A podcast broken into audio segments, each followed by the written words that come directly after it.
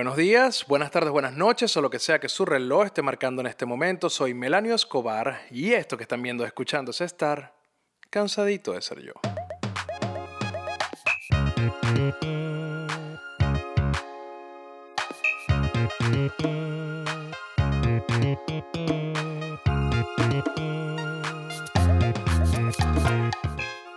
Si ustedes han recorrido Cansadito de ser yo desde su inicio, cuando era simplemente en audio, y ahora que está en video, ustedes se podrán dar cuenta que yo he sido bastante, bastante abierto con las cosas que de alguna forma me han afectado a mí en la vida. Cosas que, que me faltaron o cosas que me dieron de más durante el crecimiento. Y toda esa interacción que tuve con mis padres, con mi familia en general, con mis grupos de amigos, todas las cosas que de alguna forma u otra fueron haciendo mi personalidad, moldeando quién soy hoy. Y si lo han hecho, sabrán que tuve muchas carencias de acompañamiento durante el crecimiento. Esas carencias de acompañamiento tuvieron consecuencias bastante bastante negativas en cuanto a la toma de decisiones que pude tener en las diferentes etapas de mi vida. Porque cuando eres un niño, un adolescente, y te toca enfrentar temas como el alcohol, como las drogas, como las relaciones de pareja, como las relaciones con tu familia, y no tienes nadie, no tienes a nadie realmente que te pueda guiar en eso, el juicio que tú puedas tener probablemente sea no el mejor puede que no sea el mejor, puede que sea un, juicio con falta de información, con falta de experiencia, con falta de sabiduría. Y por lo tanto las decisiones que van a tomar no van a ser, no van a ser las mejores ni las más adecuadas. Y eso me pasó durante todo mi crecimiento, toda la, toda la niñez, la adolescencia y la adultez.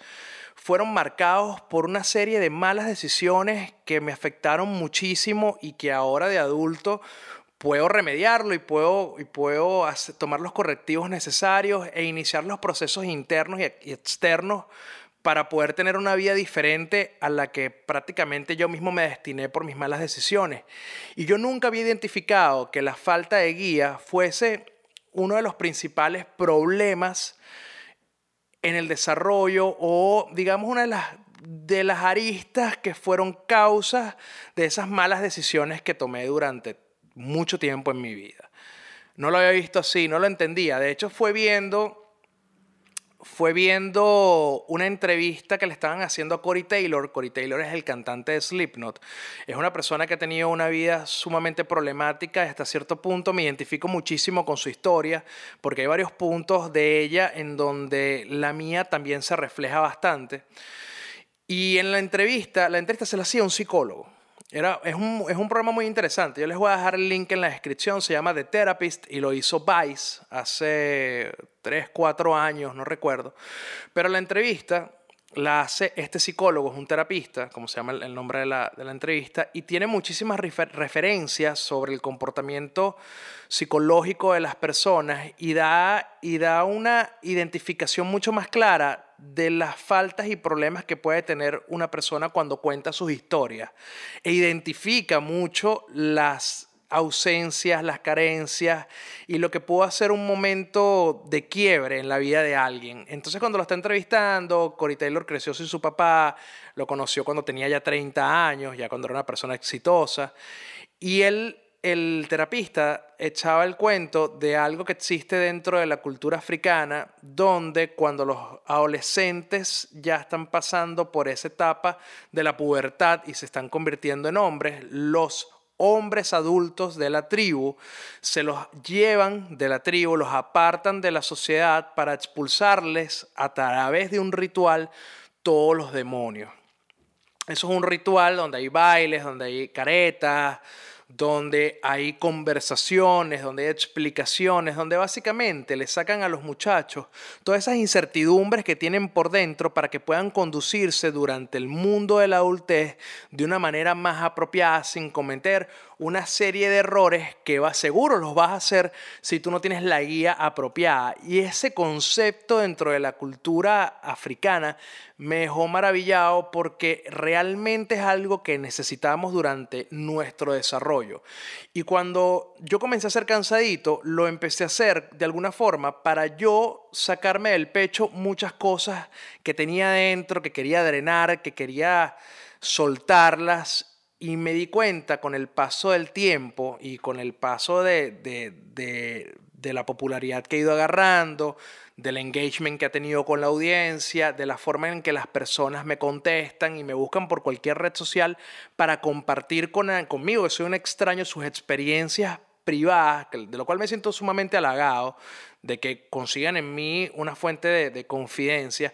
Pero al pasar ese tiempo me di cuenta que cansadito ya no es, o por lo menos para mí ya no es simplemente un espacio donde yo vengo a drenar y vengo a soltar mis historias y vengo a contarles en qué la he cagado, en qué lo he logrado en la vida, sino que también es un espacio que me hubiese gustado tener cuando tenía 15 años, que quizás era un espacio que le correspondía a mi papá, o que quizás le correspondía a un hermano, o que quizás, eh, o un poquito cada uno, no, un poquito a mi hermano, un poquito a mi papá, un poquito mi primo, un poquito a mi mamá, un poquito a mi tía, a mi tío, a la escuela, a la música, o sea, todos esos factores, ese acompañamiento que no tuve y todas esas cosas que me hubiese gustado que me dijeran en la adolescencia es lo que yo siento que puedo estar haciendo ahora, ofreciendo un punto de vista alternativo a los problemas cotidianos que podemos enfrentar cualquiera de los que está viendo esto, porque mi vida ha sido tan variopinta que yo creo que hay tantas problemáticas que puedo tratar y tantos enfoques nuevos que con el tiempo, con la terapia, con la reflexión,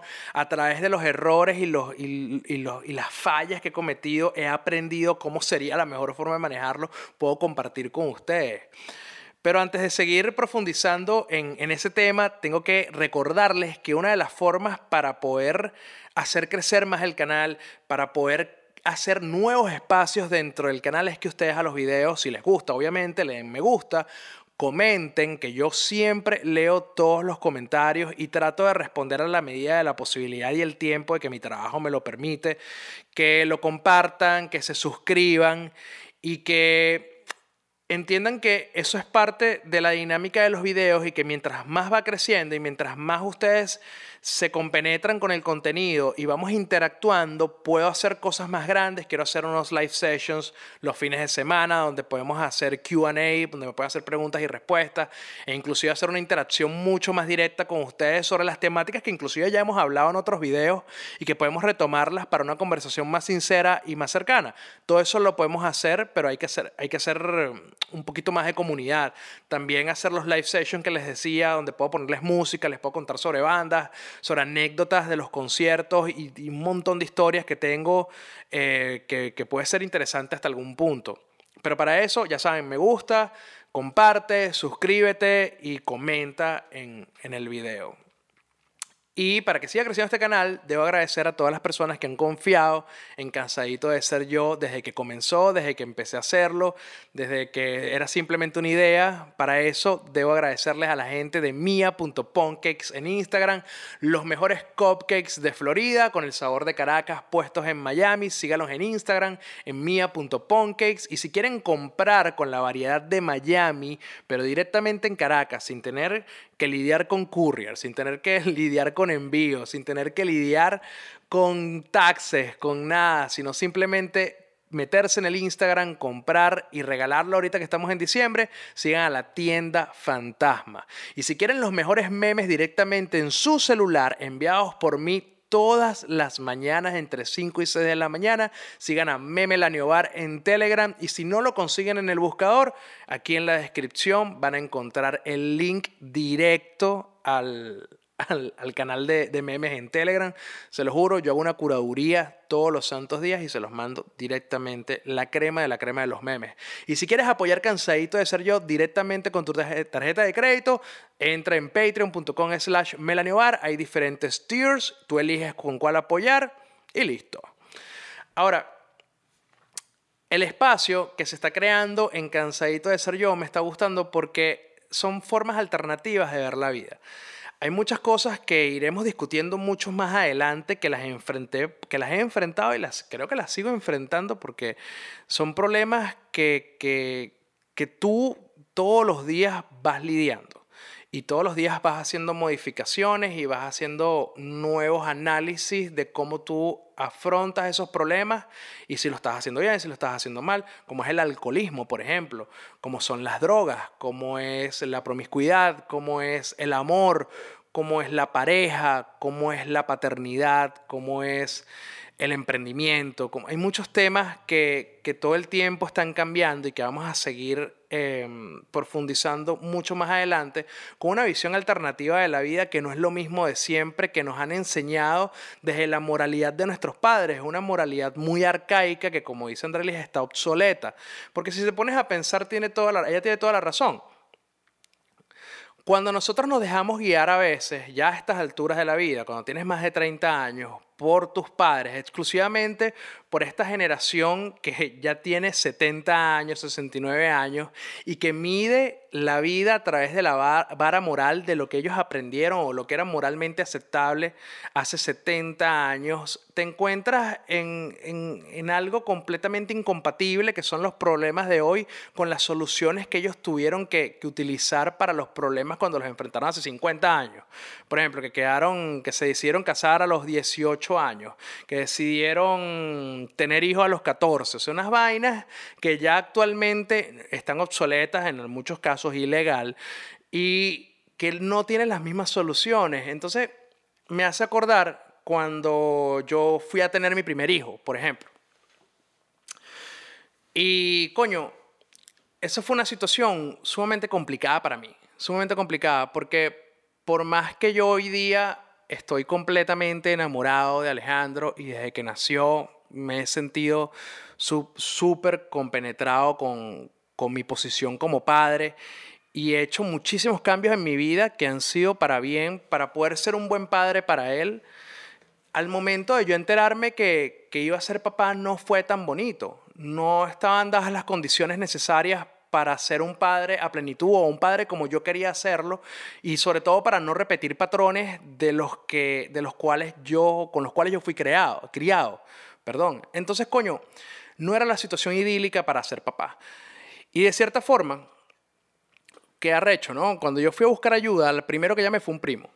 Y este primo, a pesar de que es una persona moderna, una persona joven, una persona que, que, era relativamente contemporánea conmigo, que escuchaba rock igual que yo, de hecho yo descubrí muchísima de la música que hoy día me gusta gracias a él, empecé con la patineta gracias a él, porque él patinaba, eh, la bicicleta, ustedes nómbranlo, yo, o sea, mi primo sinceramente fue una influencia súper positiva durante toda mi vida porque fue un gran modelo a seguir. Era una persona que no usaba drogas, que no era, que no era borracho, que le gustaba mucho el deporte alternativo, la música.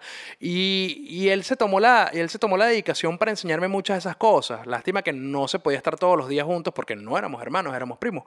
Pero el tiempo que se compartió, sé que lo hizo, o sea, sé que me dio mucho desde el amor y trató de influenciarme de una manera positiva y sí lo logró, pero increíblemente, en las paradojas de lo que son la moralidad y de lo que nos enseñan en casa. Paradójicamente, cuando yo lo llamé, me acuerdo clarito, yo estaba manejando por la autopista cuando me enteré o cuando confirmé que iba a ser papá por primera vez. Yo lo llamé a él sumamente asustado. Yo estaba aterrorizado por la noticia. Vamos a ponerlos en contexto. Yo era eh, una de las figuras más representativas del semanario Urbe, donde básicamente mi trabajo, más allá de escribir y, de tener las columnas y qué sé yo, de ser uno de los redactores principales, mi trabajo era rumbear todos los días. A mí me pagaban por ir a fiestas, por estar en los sitios. Yo no, no, no recuerdo una sola vez que yo diera un centavo para alcohol en un bar todo era invitado, eh, las mejores fiestas, los conciertos, y ese era, yo era como un Mickey Mouse, yo era como un Mickey Mouse de urbe. Entonces, entonces coño, estaba como en un, en un momento de mi vida donde ni siquiera me ocupaba de mí mismo. Y, y, el hecho de, de, imaginarme que tenía que ocuparme de un ser, de un ser humanito, un mini melanio, era una vaina que me aterrorizaba. Yo llamo, yo llamo a mi primo y le digo, coño primo, te tengo que decir una vaina. Coño, enano, me dice enano, a pesar de que yo soy más alto que él. Coño, enano, ¿qué pasó? ¿Estás bien? ¿Qué, te pasó? Coño, primo, la cagué. ¿Cómo que la cagaste? dejé embarazada a, esta chama. ¿Cómo, que la, ¿Cómo vas a decir que la cagaste? Tienes que... Lo que él me respondió, palabras más, palabras menos, fue que te tienes que... Tienes, ahómbrate y hazte cargo. Este, ahora te toca, ahora te toca mudarte con ella, ser papá y encargarte de ese niño. Y en ese momento, eh, o sea, lo sentí como fue, no lo sentí, fue un regaño que él me hizo cuando yo demostré mi miedo. Y, y no era, y no era, no, es que no, no es lo mismo tener miedo que cobardía. Yo creo que son cosas diferentes. En ese momento yo no me sentía un cobarde. Yo me sentía que tenía miedo de lo que venía a continuación y de no saber cómo afrontarlo de la manera correcta. Y ahí es donde entra la, mi inquietud principal con este tema, que era lo que yo quería hablarles el día de hoy, es qué es lo correcto. ¿En base a qué definimos lo correcto? ¿Por qué si yo en ese momento no tenía primero las condiciones de madurez para enfrentarme a lo que implica armar una familia. Empecemos por ahí. No era lo suficientemente maduro como para asimilar las cosas que tenía, a las cuales tenía que renunciar o modificar o adaptarme para poder ser un buen padre de una pareja. No tenía esa madurez. No tenía la capacidad económica para asumir un hogar ya Venezuela estaba en una etapa degenerativa del proceso económico y productivo de la nación gracias al gobierno de Chávez y los ingresos cada vez alcanzaban para menos. Y realmente muchas de las cosas que yo tenía en ese momento eran en base a intercambio por mi presencia en medios de comunicación, pero los sueldos eran una basura. Esa, esa, esa era otra, no, no tenía la madurez necesaria para tomar los correctivos en mi vida y para ser una buena pareja y ser un buen padre de familia, lo que se considera un padre de familia, que no es lo mismo que ser buen padre, no tenía la capacidad económica para asumir formar un hogar, hacer una casa. No, no tenía las ganas tampoco de juntarme en pareja. A pesar de que le tuve que poner empeño porque era lo correcto y era lo que tenía que hacer, yo sinceramente todavía no estaba preparado para sumarme a una relación que fuera definitiva en mi vida y formar una familia. Ah, lo intenté, sí, pero lo intenté porque fue la única opción que se me presentó cada vez que yo exponía la situación y cada vez que yo exponía mis miedos y expresaba estas estas inquietudes que les estoy diciendo, que yo sabía que padecía, que no tenía la capacidad económica, que no tenía la madurez necesaria y que no quería estar en pareja, todas las opciones que se me fueron presentando en ese momento era, te tienes que casar, te tienes que ir a vivir, tienes que ver cómo resuelves, tienes que producir más plata, tienes que encargarte. Y yo me sentí completamente abrumado. Y yo les digo, no necesariamente tienen que ser así. Estas son cosas que, miren, que ¿no? Porque, ¿qué pasa? Mi primo fue criado por mis abuelos. Y, mis, imagínate si ya mis padres tienen una, una, una crianza chapada antigua, basada en, en, las, en la guía religiosa, en, en la moralidad del catolicismo, ¿qué quedará para la mente que tenían mis abuelos. Un matrimonio que a vista de todos fue perfecto toda la vida, un hombre ejemplar, una mujer maravillosa, que sostuvieron todo un núcleo familiar alrededor de ellos. Evidentemente, lo que mi primo tenía en la cabeza era que lo que tú tienes que hacer en el caso de quedar embarazado es casarte, vivir, proveer. Aquella, la cultura del hombre proveedor, es una vaina que no es que está mal, pero puede que para mí no estaba bien en ese momento. Para mí ese no era el consejo apropiado. Yo creo que el, consejo hubiese sido, en ese momento, si yo pudiera estar en los zapatos de mi primo y enfrentarme a esa situación de darme el consejo yo, yo creo que me hubiese dicho que simplemente te hicieras responsable y no te desprendieras del niño.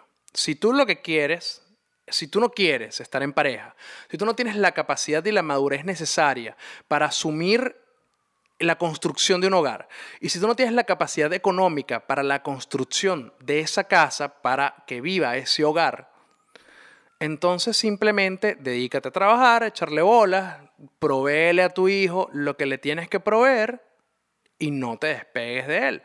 Cumple con tus visitas, búscalo, está presente en su vida para que él esté presente en la tuya. Y tenlo siempre en la mente a él a la, hora que vayas a tomar decisiones para que sean de su interés que eso es lo que yo con el tiempo aprendí que realmente tenía que hacer en una situación en la que yo no quería estar como pareja. Entonces, les estoy contando todo esto porque a veces necesitamos sacudirnos un poco la moralidad con la que fueron criados nuestros padres y que de alguna forma terminaron recayendo ante nosotros. Si yo, porque además no solamente tenía esa opción, tenía la opción, teníamos la opción de haberlo querido, sobre todo evidentemente principalmente ella, pudimos haber abortado, estábamos muy jóvenes, no teníamos las condiciones necesarias, si somos sinceros hoy día, realmente no queríamos estar juntos. Lo que la situación que vivimos fue bastante difícil de afrontar en ese momento y abortar pudo haber sido la solución para las condiciones de ese momento. Que resultó que lo tuvimos, intentamos y además, si yo hubiese tenido esas opciones, si cuando yo fui a buscar ayuda hubiese tenido una visión más amplia de la problemática y mis posibilidades, me hubiese ahorrado, tanto yo como ella nos hubiésemos ahorrado un millón de situaciones de mierda que tuvimos que vivir por tratar de forzarnos a hacer lo que la, lo que la moralidad y la sociedad nos indicaba. Y ahí fue uno de los, eso fue uno de los grandes problemas que, que, que que se pusieron en el obstáculo para una relación inclusive sana con, el chamo. Obviamente pasa el tiempo, vas madurando, van cambiando tus condiciones y tú vas entendiendo que lo que importa realmente es que los padres estén felices para que el niño pueda estar feliz. Y eso nos lleva a la paradoja de que cuando, por ejemplo, un matrimonio que tiene, que eso es que arrecho lo, lo que dice Andrelis de la, de la moralidad obsoleta, ¿no? Porque cuando vemos un matrimonio, esto es otro ejemplo, vemos un matrimonio que tiene 10 años de casados y que son sumamente infelices y finalmente deciden divorciarse y tienen tres hijos, ¿no? Y, y, finalmente deciden divorciarse, todo el mundo aplaude la decisión como un acto de valentía, porque decidieron ser felices, decidieron ser sinceros y que esa felicidad que van a tener cada uno por separado se va a reflejar en la crianza de los niños y que ahora van a ser unos niños felices porque no tienen unos padres infelices. Pero al mismo tiempo, ese canon moral te dice que cuando dos jóvenes quedan embarazados, su única opción es que tienen que estar juntos, que se tienen que casar, que se tienen que ir a vivir juntos. Y no necesariamente porque lo más, lo más probable es que un matrimonio forzado, una unión forzada a través de un embarazo que no es deseado, porque un embarazo no deseado es un embarazo que no se está buscando, así de simple. Porque tirar sin condón no es buscar un embarazo, es una irresponsabilidad. Buscar un embarazo es ponerse a, medir la ovulación de la mujer, a buscar qué día es más fértil, a, tratar de llevar eh, que si la luna está menguante y en posición de perrito, entra más el disparo y así va a quedar preñada, ir para un ginecólogo, no sé, ir para un médico a que te haga el conteo de esperma, eso es buscar un embarazo, intentarlo conscientemente de que a través de esa relación sexual ustedes buscan estar embarazados. Tirar, tirar sin condón es una irresponsabilidad y ya, es una irresponsabilidad que puede tener como consecuencia un embarazo, una enfermedad de transmisión sexual, muchísimas cosas, pero no, o sea, un, un embarazo no deseado no es, tirar sin condón no es buscar un embarazo, eso es un embarazo no deseado. En fin, yo creo que una, que una pareja que de alguna forma tiene un embarazo no deseado y se les forza a unirse, lo más probable es que esos niños tampoco sean felices. De hecho, ¿por qué el tema de las, de, de las vistas alternativas, de qué hacer con los problemas en la vida, se ha convertido como en una constante dentro de Cansadito de Ser Yo? Porque yo he visto muchas fallas, evidentemente, en cómo me criaron y en las cosas, y en las cosas que, no solamente cómo me criaron a mí, sino a muchas personas a mi alrededor. Vamos a una prueba, háblenlo con sus amigos, con sus amigas, vean ustedes mismos hasta, hasta a lo interno de su casa. Sí, antes nuestros padres, nuestros abuelos tenían matrimonios, no, era todo, no es la totalidad de los casos, ¿no? Pero sí tenían matrimonios sumamente longevos, sumamente duraderos y fuertes, pero dentro de la relación veíamos que podía existir violencia intrafamiliar, una mujer violentada verbal, física, emocional, psicológicamente, o viceversa, un hombre que era golpeado, que era humillado, que era que era mm, emocionalmente víctima de la mujer, hijos que sufrían de esa violencia, pederastía, pedofilia. Hay tantas cosas que esconden los cánones morales de antes que actualmente no podemos regirnos por eso. ¿Por qué una mujer tiene que quedarse con, con un hombre que es alcohólico? Y que le hace daño, que le pega, por el simple hecho de que tiene que estar casada, porque tienen hijos, o porque un hombre tiene que quedarse con una mujer que le es infiel o que le hace daño emocionalmente, que lo menosprecia o que lo agrede por el simple hecho de que tienen hijos. ¿Por qué?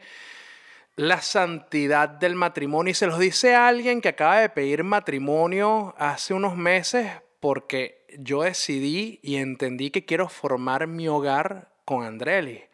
Y hemos tenido una historia de altos y bajos bastante interesante que, que, bueno, que ha tenido sus momentos felices y sus momentos muy tristes. Y hemos estado juntos y hemos estado separados. Y finalmente nos volvimos a encontrar y entendimos que, nos amamos y que queremos estar el uno con el otro. Y yo no me veo con ninguna otra persona en la vida. Entonces, esas son las razones que tú tienes que buscar para decidir estar con alguien. Que es lo que le decía hace mucho tiempo y hace no tanto. Eso es algo que todavía predomina dentro de nuestra sociedad. El hecho de tener que estar unidos porque se tiene hijos, eso es completamente falso. Yo les digo, lo primero que tiene que predominar siempre es la felicidad individual de cada componente de la pareja, porque eso es lo único que se va a traducir en estabilidad y felicidad para los niños. Ojo, tu felicidad no está por encima de tus responsabilidades con respecto a tu familia o tus hijos. Tu felicidad tiene que ser algo que va acorde a esa responsabilidad y a ese amor que sientes por tu familia o por tus hijos. Pero en definitiva, una mujer que está sufriendo no tiene por qué quedarse con un hombre que la hace sufrir. Un hombre que está sufriendo no tiene por qué quedarse con una mujer que, lo hace sufrir.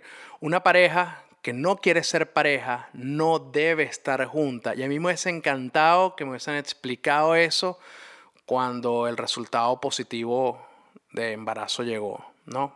Y es que nos hubiésemos evitado muchísimos problemas. Y, y quizás la vida hubiese sido un poquito diferente. Pero si tú te estás enfrentando a algo similar, quiero que sepas que primero no eres el único o la único o la único o la única que pueda estar atravesando por esto. Somos millones de personas que han atravesado por un embarazo no deseado y que la única salida o la, la única conclusión de ese embarazo no deseado era casarte o, o ser pareja o hacer una familia. No eres el único. Tienes más opciones. Tienes más opciones que siempre mi único consejo es que siempre las analices dentro de la responsabilidad y desde el mejor interés para todos. En este caso hay que dejar un poco el egoísmo de lado y tratar de entender que las decisiones que tomes los van a afectar a todos, sobre todo al niño, y que tienes que tomar la mejor decisión en pro de ese chamo si deciden tener al chamo o la chama. En fin, suscríbanse a Cansadito de Ser Yo, denle me gusta, comenten, déjenme saber qué piensan sobre este tema.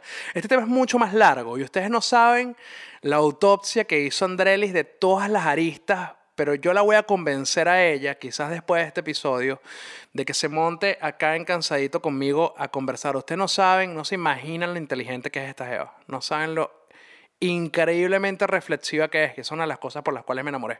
Nos vemos. Chao.